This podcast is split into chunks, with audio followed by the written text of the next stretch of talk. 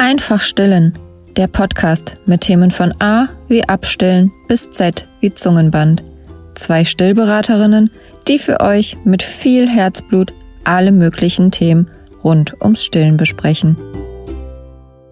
Herzlich willkommen zu unserer zweiten Folge unseres Podcasts Einfach stillen. Danke für so viel Zuhörer unserer ersten Folge. Das hat uns auf jeden Fall gezeigt, dass wir hier genau das Richtige tun.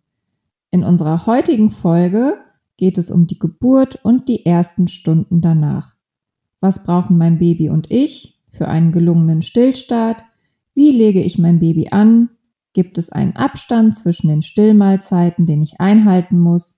Wie ist das mit dem Gewicht vom Baby?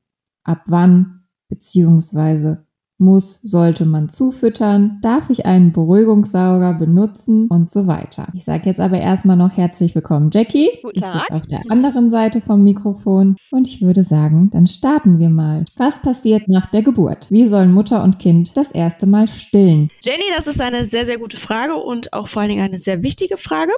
Wir möchten aber trotzdem gerne erst erst einmal voraussetzen, dass die Geburt unter normalen Umständen stattgefunden hat. Das geht sich hier nicht um Frühgeburten oder ähm, ja mit Komplikationen, sondern wirklich um eine schöne normale Geburt. Erst Genau. einmal ist wichtig zu wissen, dass die Milchbildung startet mit der Geburt der Plazenta. Das heißt, das Kind wurde geboren, meistens äh, ja in den, in den nächsten Minuten danach wird dann halt ähm, auch die Plazenta geboren und daraufhin wird halt auch die Milchbildung angeregt.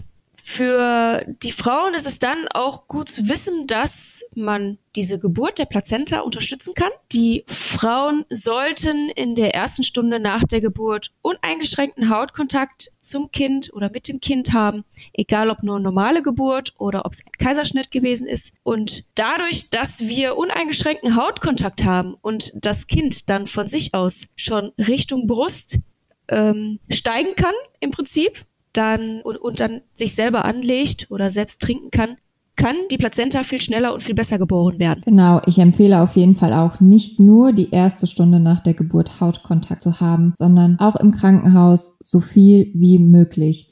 Am besten Baby nicht anziehen, Mama nicht anziehen. Es gibt so Bonding-Tops, es gibt Tücher, einfach das Baby rein, Haut an Haut, so viel wie möglich. Auch der Papa, nicht nur die Mama. Aber ja, fürs Stillen gerade natürlich die Mama, das stimmt.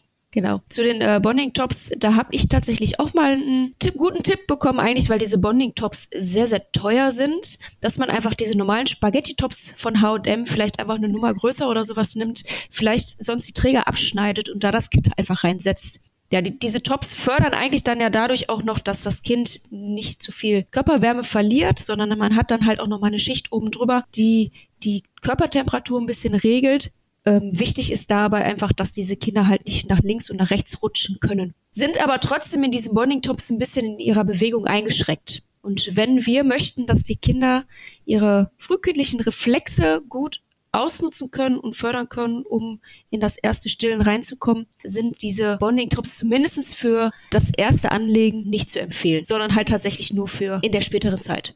Genau, ich hatte heute Morgen tatsächlich noch eine Mama in der Beratung, der habe ich das Bonding-Top jetzt auch nicht empfohlen, weil da ganz, ganz viel Bewegung reinkommen muss, das Baby ganz viel die Reflexe testen muss, seine Reflexe ähm, finden muss, die Brust finden muss, um ja richtig stillen zu können. Und da habe ich auch gesagt, da wäre das Bonding-Top auf jeden Fall fehl am Platz, weil das das Baby nur einschränken würde. Genau. Ja, also es geht sich ja echt nicht darum, dass man diese Bonding-Tops nicht nutzen soll, sondern die sind wirklich gut, weil die Kinder dann halt wirklich Haut an Haut mit Mama oder vielleicht auch Papa, Papa kann sowas ja auch nutzen, aber es geht sich nicht darum, die zu nutzen, um das Stillen zu unterstützen, sondern einfach zum Kuscheln. Die sind dann wirklich so ein Kuschelfaktor, ja. Genau, wenn das Baby satt ist, die Mama müde ist, das Baby eingeschlafen ist beim Stillen, dann ist das Bonding-Top auf jeden Fall Gold wert. Genau. So, was passiert denn dann die erste Stunde nach der Geburt? Stillposition, wie am besten anlegen? Was ist für die Mama und das Baby am einfachsten? Und da ist physiologisch gesehen die zurückgelehnte Stillposition das einfachste.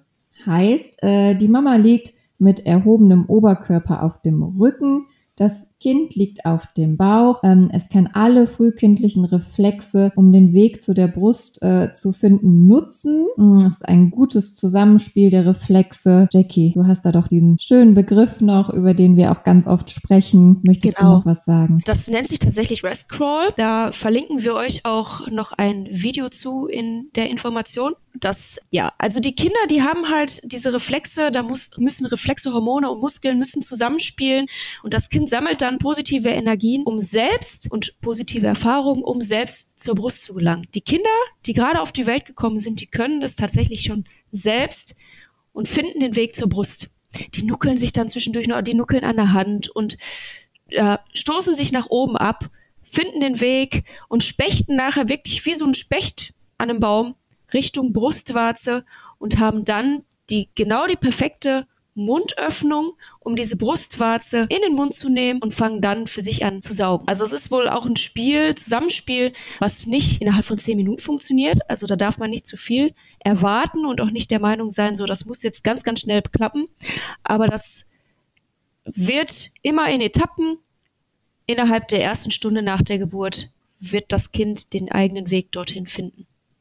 Genau, das, was man den Mama noch mit auf den Weg geben kann, ist natürlich so ein bisschen links und rechts vielleicht mit den eigenen Armen zu unterstützen, wenn das Kind so ein bisschen rutschen sollte, dass man da einfach das Kind nochmal versucht, ein bisschen zu positionieren oder unter den Füßen eventuell ein bisschen Halt zu geben, gerade aber auch nach einem Kaiserschnitt, da muss man ein bisschen aufpassen, natürlich wegen der Narbe, die sollte man dann schützen, aber auch da ist die zurückgelehnte Stillposition äh, auf jeden Fall die beste, auch nach einem Kaiserschnitt, weil das Baby nicht wirklich wirklich an die Narbe drankommt. Man kann es hochlegen, mm, es liegt auf meinem Bauch. Und ja, das ist auf jeden Fall physiologisch gesehen die einfachste ähm, Position, die man zum Stillen nutzen kann. Was ich auch äh, immer mit auf den Weg gebe, ist, das Baby schafft's alleine, weil es hat nun mal diese Reflexe und ich brauche die Hebamme oder die Schwester oder wen auch immer nicht zur Unterstützung. Also es muss keiner meine Brust zum Kind führen, sondern das Kind führt sich ganz alleine zur Brust. Das Kind stillt und nicht ich stille das Kind, genau. sondern es stillt sich ganz alleine. Wichtig ist tatsächlich, dass man aber auch da diesen uneingeschränkten Hautkontakt hat. Also wenn das Kind angezogen ist oder wenn die Mutter angezogen ist, dann bringt das einem nichts. Sondern wirklich zu sagen, ich möchte gerne diesen uneingeschränkten Hautkontakt nach der Geburt haben, sodass das Kind von selber aus Richtung Brustwarze robben, robben kann, kann man da tatsächlich auch zu sagen, sodass ähm, ja, also es ist ja wirklich auch die Brustwarze riecht nach der Geburt ähm, ja ein bisschen nach dem Fruchtwasser auch, also hat so ein bisschen diesen Fruchtwasserähnlichen Geruch, sodass das Kind selber dahin möchte, weil es halt auch das ist, was es kennt. Und wenn dann Körperkleidungsstücke dazwischen sind, kann das Kind halt nicht da hochrutschen. Also es muss wirklich nackt sein. Mama sowie auch Baby. Genau. Mama und Baby uneingeschränkter Hautkontakt. Genau, jetzt hast, haben wir gerade das ähm, angesprochen, dass das Baby das alleine schafft. Wir haben letztens doch tatsächlich noch über unsere schöne Wunschliste gesprochen, die der ein oder andere von uns mit ins Krankenhaus genommen hat. Ähm, bei dem Erstgespräch, wenn man sich äh, vorstellt im Krankenhaus, ähm, wurde ich damals gefragt, haben Sie eine Wunschliste? Gibt es etwas Bestimmtes, äh, was wir vorher wissen sollten? Und ich war einfach komplett unvorbereitet auf so eine Frage und habe einfach gesagt, nein. Im Nachhinein Nachhinein, so ein halbes Jahr bis ein Jahr später, habe ich mir gedacht, uh, da wäre aber schon das ein oder andere gewesen. Jackie, du hattest mal erzählt, bei deinem ersten Sohn hattest du auch keine, aber bei deinem genau, zweiten. Genau. Ja, ich bin, ähm, also ich hab, bin auch immer noch der Meinung, dass die Geburt bei meinem ersten Sohn schön gewesen ist. Wir waren da zur Einleitung und habe aber dann beim zweiten Kind gesagt, das werde ich nicht nochmal machen ich möchte jetzt keinem in irgendeiner Art und Weise Angst machen, aber für mich war das einfach im Nachhinein nicht das Richtige. Ich habe beide Kinder neun Tage übertragen und habe aber dann halt beim zweiten Kind gesagt, meine Wunschliste aufgeschrieben, was ich möchte und was nicht. Da stand zum Beispiel die Einleitung mit drauf. Da stand aber auch mit drauf, dass ich gerne vor allen Dingen halt auch für die Geburt der Plazenta direkt nach der Geburt mein Kind im Hautkontakt bei mir haben möchte, sodass mein Kind selber den Weg findet, dass ich daraufhin dann halt auch die ähm, Plazenta-Geburt ein bisschen fördern kann, dass ich mit dem direkten Anlegen die Milchbildung steigern kann, da stand dann auch drin, dass ich, ob ich Medikamente haben möchte, wie ich gebären möchte, ob ich im Vierfüßlerstand oder liegend in der Wanne. Das, äh, ja, solche Geschichten habe ich da alle eingetragen. Und äh, Gott sei Dank hat mich mein Mann da sehr drin bestärkt. Genau, das ist tatsächlich etwas, wo die Männer gut unterstützen können. Dass die Männer das einfach im Hinterkopf haben, dass sie die Liste oder vielleicht auch sogar in, den, in der Kliniktasche haben, die Liste, dass sie da vielleicht nochmal drauf gucken können und sagen können, stopp, das wollte meine Frau nicht. Weil gerade wir unter der Geburt natürlich unter Schmerzen leiden, äh, wir vielleicht ein, ein bisschen abwesend sind, gar nicht genau für das einstehen können, was wir gerade brauchen, was wir wollen. Und da ist der Mann auf jeden Fall ganz, ganz wichtig. Genau. Ja, ich habe, äh, also äh, tatsächlich kann es dann sein, dass halt eine Frau vorher gesagt hat, ich möchte keine Medikamente haben, unter der Geburt dann aber doch vehement danach schreit und sagt, ich hätte gerne aber bitte Medikamente. Da muss man natürlich abwägen. Will sie das jetzt wirklich nicht? Also nur weil man das auf die Wunschliste geschrieben hat und man sagt, ich möchte das auf keinen Fall, die Meinung kann man natürlich trotzdem noch unter der Geburt ändern.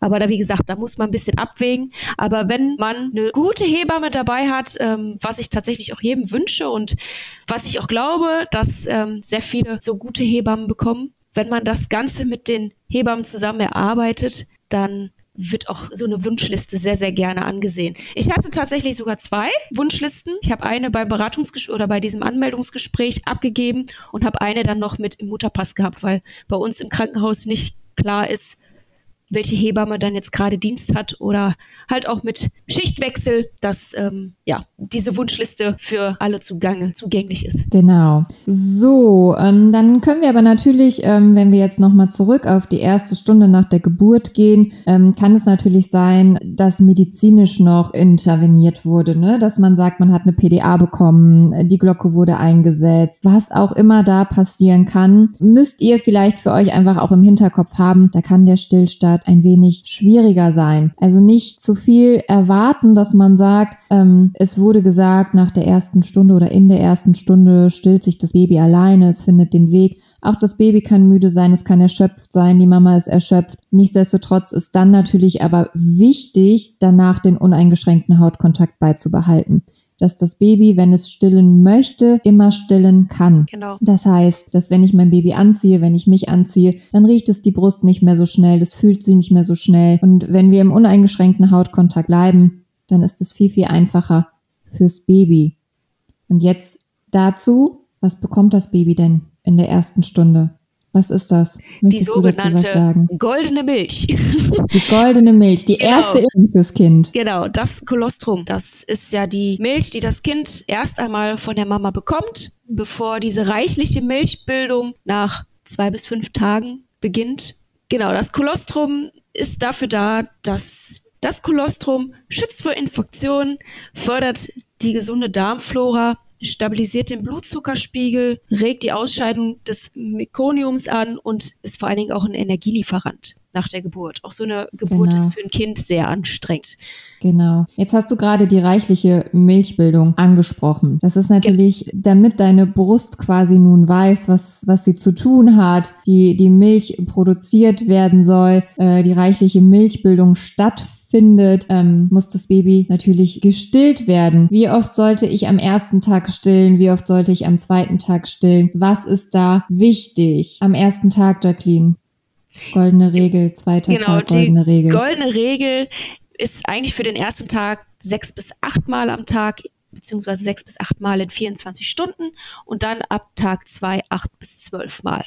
Da muss man für sich selber dann eine Regel finden also man hat ja acht bis zwölf Mal zum Beispiel heißt in den 24 Stunden, dass man mindestens alle zwei Stunden stillen sollte. Genau. Jetzt kann es natürlich sein, mein Baby ist müde, erschöpft, ich bin müde und erschöpft. Da gibt es dann natürlich noch die Faktoren nasse Windeln. Wie viel nasse Windeln hat mein Baby? Stille ich nur achtmal, weil mein Baby so erschöpft ist, reicht es meinem Baby, reicht es mir, dann ist das auch völlig in Ordnung. Schaffe ich zwölfmal, ist es natürlich in Anführungsstriche umso besser. Umso mehr man natürlich stillt, umso mehr kriegt die Brust immer den Anreiz, äh, dass, dass die Milch, äh, die reichliche Milchbildung stattfinden soll. Und umso eher kommt der sogenannte Milcheinschuss. Umso genau. schneller bekommt das Baby die reichliche Milch. Aber gerade für den Anfang ist das Kolostrum ausreichend. Völlig auch, ausreichend. Und und, und auch hilfreich. Ne? Ja. Also ähm, Thema Verschlucken, was haben wir da? Ja, bei dem, beim Kolostrum ist es ja wirklich so, dass im Gegensatz zu dieser Ersatznahrung,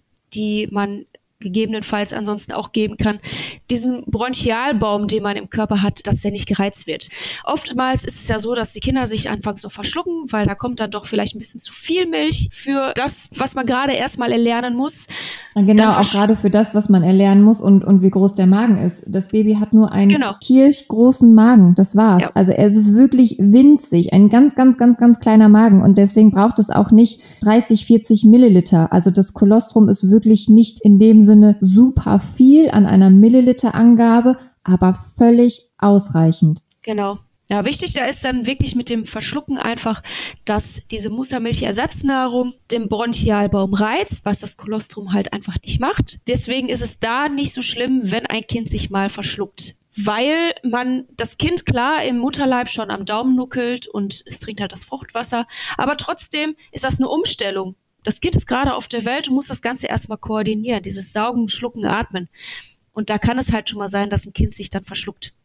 Ist wie gesagt, beim Kolostrum verschlucken ist nicht schlimm. Es kann einfach mal passieren, aber das Kind, das muss das Ganze erst erlernen.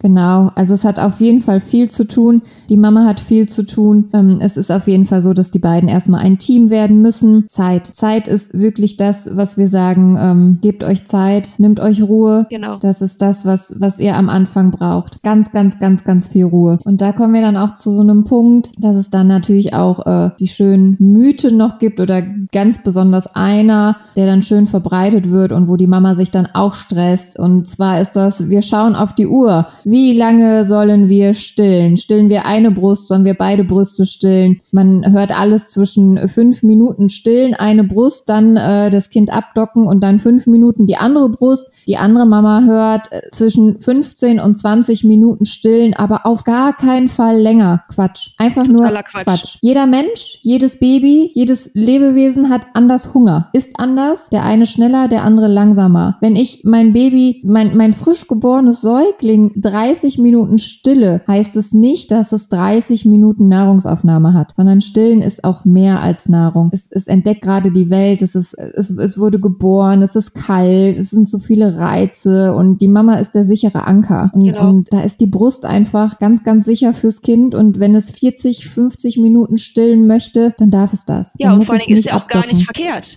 Weil umso länger nee. man stillt, umso öfter wird ein Milchspendereflex ausgelöst. Und durch diesen Milchspendereflex wird dann halt die Milchbildung ja wieder angeregt. Genau, der Körper merkt sich das. Jetzt kam schon wieder der Milchspendereflex und umso schneller äh, wird alles vorangetrieben. Es ist definitiv ein Vorteil, wenn ich wirklich höre, fünf Minuten, das wurde dir damals empfohlen, genau, Jackie, ne? ja. Jede fünf Seite fünf Minuten. Minuten, alle drei Stunden.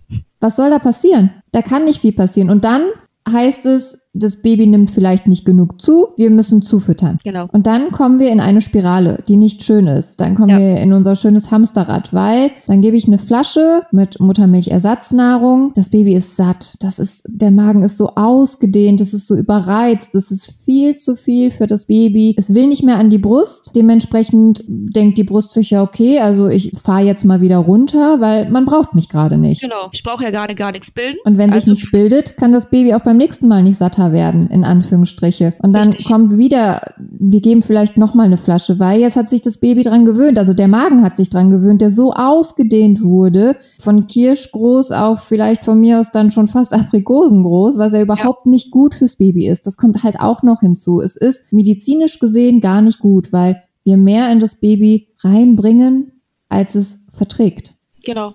Also da kann man tatsächlich eher sagen, man gibt viele kleine Mahlzeiten als wenige große Mahlzeiten. Genau. Und auch bei der Flasche, wenn wir bei der Flasche zum Beispiel bleiben oder dem äh, Beruhigungssauger, ganz, ganz schnell habt ihr dann auch das Problem vielleicht mit einer Saugverwirrung, die dann auch noch oben drauf kommen kann. Das Baby ist satt, das Baby packt nicht mehr richtig äh, die Brust, es saugt nicht mehr richtig, nicht mehr effektiv. Ich krieg dann am besten noch wunde Brustwarzen, dann habe ich Schmerzen, dann dann wird mir vielleicht auch noch das Brusthütchen angeboten. Das nehme ich dann auch noch zum Vergnügen und dann stecken wir in einem ganz, ganz, ganz, ganz tiefen Kreislauf, der wirklich nicht schön ist. Genau. Man darf halt nicht verkennen, dass an so einer Flasche oder auch an diesem Brusthütchen, ich sage bewusst nicht Stillhütchen, weil das fürs Stillen einfach nicht gut tut, oder nichts gut tut dabei. Nee, die, die bringen gar nichts. Also ich verstehe auch. Äh, natürlich, es, es gibt manche Frauen, die das brauchen, aber es ist ein so, so, so, so geringer Prozentsatz, wirklich. Genau. Also äh, zum Beispiel, wenn dir gesagt wird, deine Brustwarzen sind zu flach, du kannst deswegen dein Baby nicht stillen.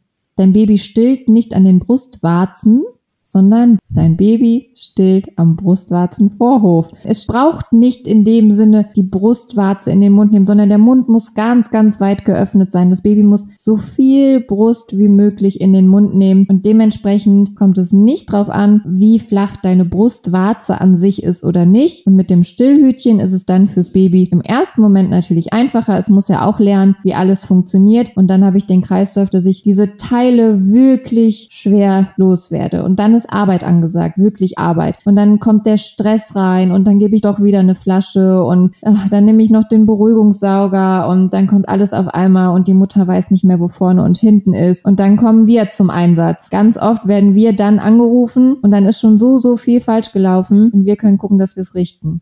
Richtig. Das Problem an diesen Flaschen oder Brusthütchen oder halt auch an den Schnullern ist, dass da einfach ganz anderes Bewegungsmuster an den Tag gelegt werden muss, als das, was wir brauchen oder das Baby braucht, wenn es richtig an der Brust trinken möchte. Und umso öfter man natürlich so ein Plastik im Mund hat oder die Flasche nutzt oder das Brusthütchen nutzt oder den Schnuller nutzt, umso mehr geht das in den Vordergrund. So, ich brauche gerade dieses Bewegungsmuster anstatt das Bewegungsmuster, was man dann halt an der Brust benötigt. Und natürlich, genau. das sind, wie gesagt, das sind diese positiven Erfahrungen, die ein Kind haben muss oder ne, um, um, um was zu erlernen. Und umso mehr das in den Vordergrund gerät, gerät leider das andere dann halt in den Hintergrund. Und da wieder rauszukommen, ist tatsächlich für manche noch mehr Arbeit, als das Stillen an sich überhaupt zu erlernen. Genau, und dann bleibt man vielleicht auch bei der Methode, die man äh, sich dann quasi angeeignet hat. Dann ist es aber auch ganz oft so, dass man sagt, mir macht das Stillen keinen Spaß mehr, in Anführungsstriche, ich möchte nicht mehr. Dann wird frühzeitig abgestillt, auch vielleicht viel, viel früher, als die Mama eigentlich vorhatte, als sie eigentlich im Kopf hatte und ja. ist dann auch enttäuscht von sich selber. Das habe ich auch tatsächlich ganz oft, dass äh, ich dann gesagt bekommen, ich wollte doch aber so und so lange stillen und es war so schwer für uns und jetzt habe ich halt einfach aufgehört. Und äh, ja, das sollte eigentlich nicht der Sinn und Zweck sein. Deswegen versuchen wir euch ein wenig damit zu stärken, wie ihr auch ins Krankenhaus reingehen sollt. Dass ihr wirklich in dem Moment sagen könnt, nein, ich möchte keinen Beruhigungssauger, nein, ich möchte kein Brusthütchen, vielleicht auch äh, die eine Stillberaterin in eurer Nähe anrufen, dass sie vorbeikommt, dass sie euch das nochmal zeigt. Wenn die Schwestern vielleicht auch ein bisschen unter Zeitdruck sind, gar nicht so viel Zeit gerade für euch haben, weil eine Geburt nach der anderen da stattgefunden hat, dann wirklich auch auf die sichere Seite zu gehen, um zu sagen, ich nehme mir eine Stillberaterin und sie schaut einmal genau. darüber und ja, dass ihr da wirklich gestärkt seid dass ihr wirklich sagt, das und das möchte ich und wir schaffen das und wir müssen uns erstmal einfinden und wir müssen erstmal ein Team werden. Das ist ganz wichtig und das ist natürlich am Anfang ein wenig Arbeit, die sich aber am Ende wirklich lohnt. Ja, und jetzt hatten wir vorhin einmal kurz wunde Brustwarzen angesprochen. Das wird auf jeden Fall auch noch eine komplette Podcast-Folge bei uns, die sich dann um das ganze Thema dreht, weil, das haben wir auch in der ersten Folge schon gesagt, stillen darf nicht wehtun.